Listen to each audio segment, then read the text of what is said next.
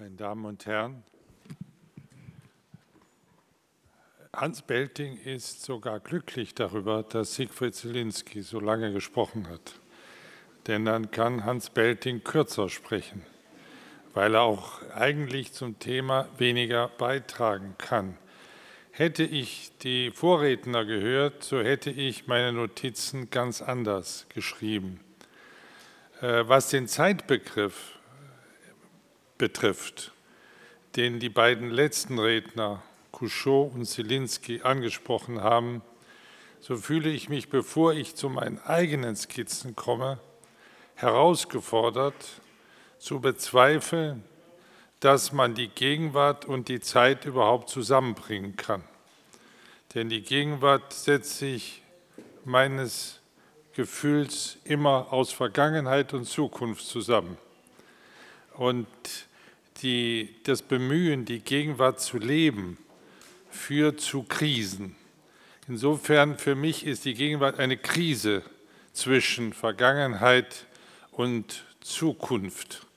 Und in der äh, Facebook-Culture äh, ist es ja auch immer wieder der Versuch, äh, das, was eigentlich keine Zeitform, sondern eine Lebensform ist, zu fassen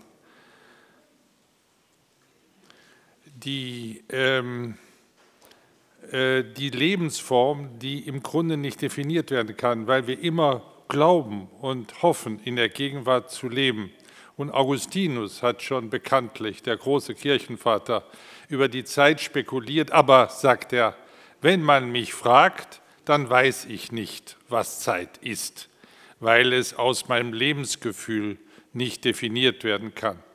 Die Griechen die alten Griechen haben für dieses Monster der Zeit als Gegenwart die unvergesslichste Figur erfunden, den Kronos, der seinen Erzeuger entmannt und seine Kinder auffrisst, damit er immer sozusagen sich selber bleibt, aber zwischen Vergangenheit und Zukunft scheitert.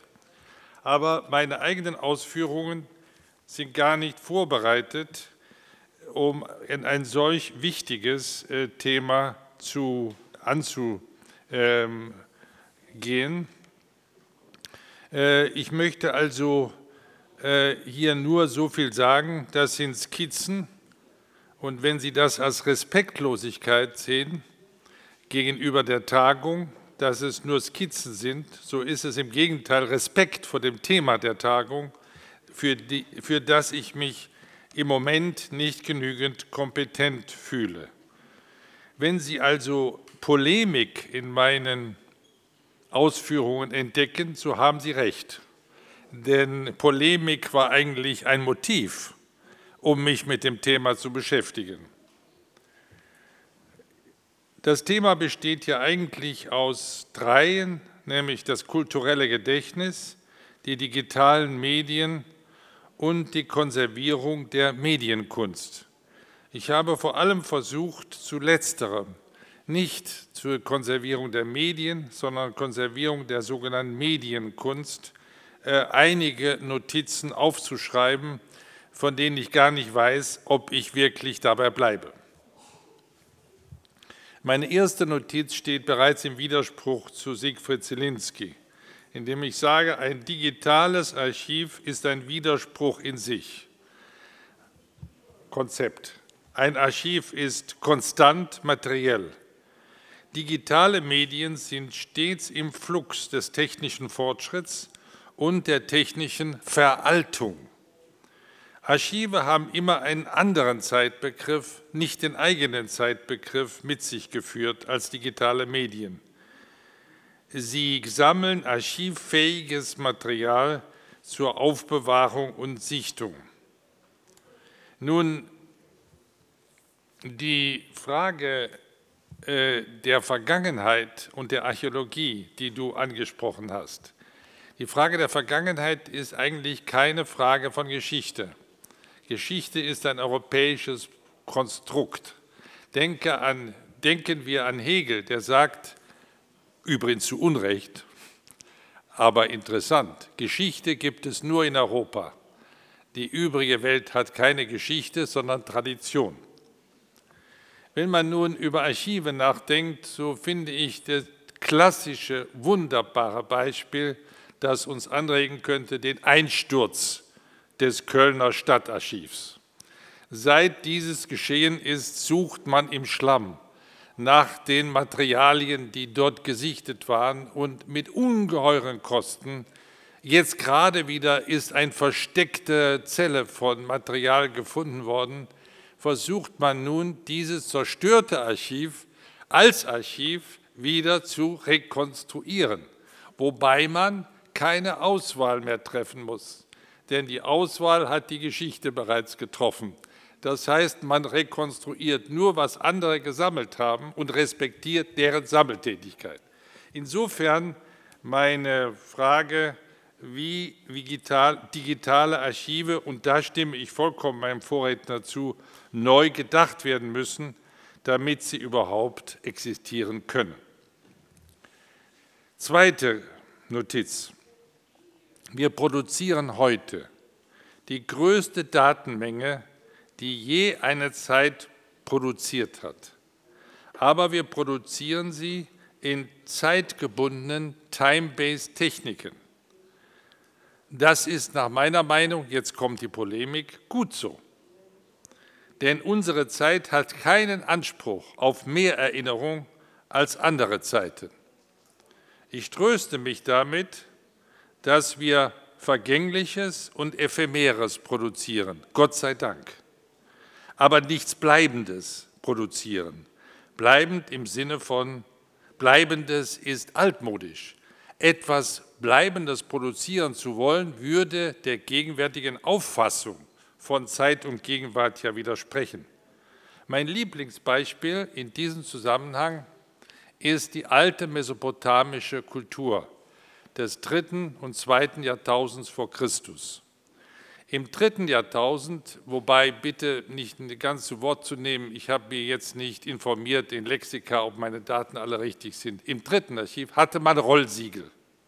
Und die Rollsiegel waren so äh, veränderungsresistent, dass man alles weiß, die Schneiderrechnungen, wie die, äh, äh, wie die Stadt funktioniert hat, wie die Gesellschaft bis ins Letzte. Dann aber gab es eine Medienrevolution. Es wurde das Papier eingeführt. Und von diesem Augenblick weiß man fast nichts mehr über diese Kultur, weil die, dieses Medium hat, ist zerfallen und damit die Produktion hat sich aufgelöst. Ich möchte nur eben sagen, dass hier wieder eine Krise existiert zwischen unserer Produktionsmenge und unserer Erhaltungsmöglichkeit. Dritte Bemerkung. Die Wissensgesellschaft, die wir haben, produziert und kultiviert ständig neues Wissen. Warum also einen verbrauchten Wissensstand festhalten? Schon der Ausdruck Wissensstand ist etwas verwirrend. Was steht denn da? Da steht ja nichts, sondern das ist immer nur ein kurzer Augenblick in einer Veränderung des Wissens, wobei das neue Wissen das alte überholt. Das Wissen unterliegt einem Fortschrittskult. Es ist nicht abstrakt, sondern sozial und ethisch. Die Wissensmenge wächst in den Sciences. Das, das ist ja ganz klar. Denken Sie an die Medizin, denken Sie an andere Sciences. Die Wissensmenge wächst so schnell, dass vergangenes Wissen eigentlich höchstens eine nette Erinnerung ist, aber nicht nötig. Aber was ist mit der Kunst? Ist Kunst und Wissen kompatibel? Vierte Bemerkung. Das Gedächtnis der westlichen Moderne, der westlichen Moderne, war von vornherein ein Kurzzeitgedächtnis, behaupte ich, Polemik, in dem vormoderne Traditionen marginalisiert und die Moderne als eine eigene Kultur ohne Vorgeschichte gefeiert wurde. Dem widerspricht nicht, was äh, Siegfried Zielinski über Archäologie gesagt hat. Archäologie kann es jede Menge geben, Aber es ist etwas anderes. Es ist nicht wir, es ist nicht unsere Identität, sondern ein Erinnerungsgegenstand. Und äh, ich bin besonders äh, interessiert daran, dass die Identität der westlichen Gesellschaft bisher, und das kippt gerade im Moment, die moderne war, wie sie in anderen Kulturen nicht existiert hat. Darin unterscheiden wir uns stark von anderen Kulturen, in denen statt der Moderne Tradition versus Zeitgenossenschaft im Zentrum der Selbstdarstellung steht. Tradition als Erbe und Zeitgenossenschaft als Partizipation an der heutigen Welt. Das ist oft unmittelbar verbunden in anderen Kulturen, ohne das westliche Intervall zwischen Tradition und Moderne, die Gegenwart ist, statt Gegenwart nach der Moderne. Was im Westen die Moderne ist, ist in anderen Kulturen eine Tradition, die nicht als modern identifiziert ist. Wie Sie wissen, ist heute Zeitgenossenschaft Contemporary, Contemporaneity, wie sie Terry Smith, der Australier in Pittsburgh, definiert, das wichtigste Schlagwort für gegenwärtige Kunst geworden. Aber es bedeutet etwas anderes für uns als für übrige Teile der Welt. Dort bedeutet Zeitgenossenschaft, wir sind jetzt dabei. Wir sind jetzt in eurer Zeit, in unserer Zeit, eure Zeit und unsere Zeit ist nicht mehr getrennt durch Geschichte. Insofern, wenn wir über all diese Themen sprechen, was ich mir heute Morgen immer wieder klargemacht habe, äh, dann muss man in Frage stellen, wer spricht über diese Themen. Wir haben unsere Argumente, unsere Thesen, aber vielleicht sieht das ganz anders aus in anderen Kulturen. Herr Couchot hat Japan eingeführt, das Beispiel Japan, wo man immer wieder die Tempel aufbaut. Äh, nun, äh, das würde allein schon eine große Diskussion rechtfertigen. Aber die Tempel haben einmal gestanden. Sie sind einmal gebaut worden und können wieder aufgebaut werden, aber sie sind nicht neu erfunden. Das heißt, da kollabieren sowohl die äh, ständige Zukunft oder Gegenwart wie auch die Vergangenheit ineinander und werden sinnlos bzw. gegenstandslos, weil man immer wieder das Gleiche machen kann. Und wenn die Japaner in ihren religiösen Bauten immer wieder das Gleiche machen, so sehen Sie schon an diesem Beispiel, wie anders diese Denkweise ist. Wir wollen nicht das Gleiche machen. Wir wollen immer etwas machen, was noch nie gewesen ist, was noch nie existiert hat. Ich möchte jetzt nun in meinen zweiten und dritten Teil zur Medienkunst als Twitter von Technologie und Konzept kommen. Alte Techniken veralten und werden archiviert als Erinnerung ohne Nutzen für die Gegenwart.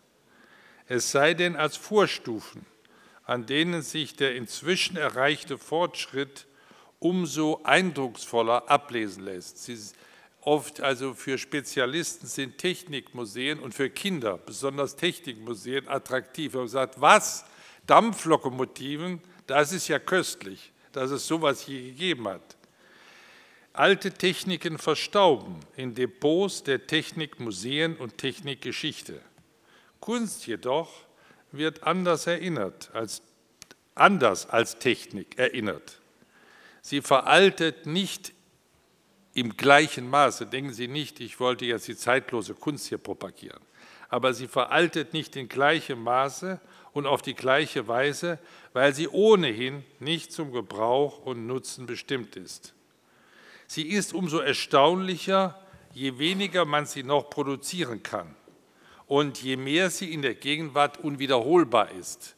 Mozart bringen wir nicht mehr zustande. Wir sind darüber eigentlich froh. Aber Sie sehen, der Fortschritt ist eigentlich nicht notwendigerweise kunstimmanent und ist schwer zu definieren. Neuheit und Fortschritt ist nicht dasselbe. Neue Kunst ist zugleich nicht Fortschritt in der Kunst, sondern etwas anderes, über das man reden muss. Bei Medienkunst ergibt sich die Frage zweifach. Sie veraltet rasch als Technik, aber nicht in ihren Ideen und Konzepten. Der frühe, die frühe Medienkunst ist erstaunlich, nicht mehr als Technik, sondern in ihren Ideen. Sie hat schon in ihrer Zeit nicht brilliert mit dem, was ihr technisch gelang, sondern triumphiert über die technischen Grenzen, in denen sie operiert hat. Deswegen hätte ihre Erhaltung den Sinn der Erinnerung daran, sich in der Kunst nicht auf die Special Effects und Technik zu verlassen, sondern Inhalte auf Inhalte zu konzentrieren. Die Technik kann niemals Selbstzweck sein, sollte es nicht sein, sondern ist immer nur Hilfsmittel, Medium, Dispositiv, Regie. Aber Regie für was? Regie für welches Stück? Damit komme ich nun zum letzten Punkt, in dem ich ähm, erinnere, wie Medienkunst entstanden ist und warum sie entstanden ist, um diese Geschichte der Medienkunst an dem Problem ihrer heutigen Konservierung zu messen. Die Anfänge der Medienkunst stehen im Zeichen des Widerstands gegen das Werk, gegen das Original, gegen alles, was bleibend sein will, was aufbewahrt und ausgestellt werden muss, um zu existieren. Also ein Aufstand gegen die Aura. Dieser Aufstand war in den 60er Jahren allgemein in der Kunst, aber in der Medienkunst ganz besonders ausgeprägt. Ihre Produkte waren Aktionen, Aktionen gegen den Kunstmarkt und gegen die zeitlose Dauer der Werke. Deswegen Aktionen gegen Werke, gegen Objekte. Das Ephemere probte damals in den Anfängen den Aufstand über das Bleibende, die Idee über die Materie, die Geste über den persönlichen Schöpfungsakt. Die neuen Künstler wollten nicht etwas schaffen, was konserviert werden muss, sondern blickten erst, als ihnen die Ideen ausgingen, wieder Polemik, auf die Anfänge und ihre damaligen Motive zurück. Damals wurde das Profil der Werkschöpfung bewusst unterlaufen und verwischt. Auch Installationen mit ihrem kostspieligen Auf- und Abbau waren als Einzelevents, aber nicht notwendigerweise für Wiederholung geplant. Sie landeten, sie landen immer noch in Einzelteile zerlegt in Depots. Ihr Wiederaufbau, und das hat schon Namjoon Paik sehr früh gefordert, müsste eigentlich nach Noten gehen, wie in der Musik, nach Scores, aber die gibt es nicht. Infolgedessen sehr fraglich, wie das geschieht. Also zurück zu den Anfängen der Medienkunst. Viele planten Aktionen, die nur in der Aufzeichnung erinnert werden. Konserviert man sie, so kann man das nur mit Aufzeichnungen machen, die ihrerseits sekundär sind, also auf tertiäre Weise. Man wiederholt oder konserviert ja nicht die Sache, sondern das, was man von der Sache behalten hat. Dazu kommen Interaktionen, Aktionen, Interaktionen mit dem Publikum, die den Graben zu Werken alter Art vertiefen. Denn Interaktion meint das damalige Publikum und nicht das zeitlose Publikum. Warum also festhalten, was nicht für Fortleben bestimmt war und nur Wiederholung eines Events sein kann, der seinerseits als unwiederholbar geplant war?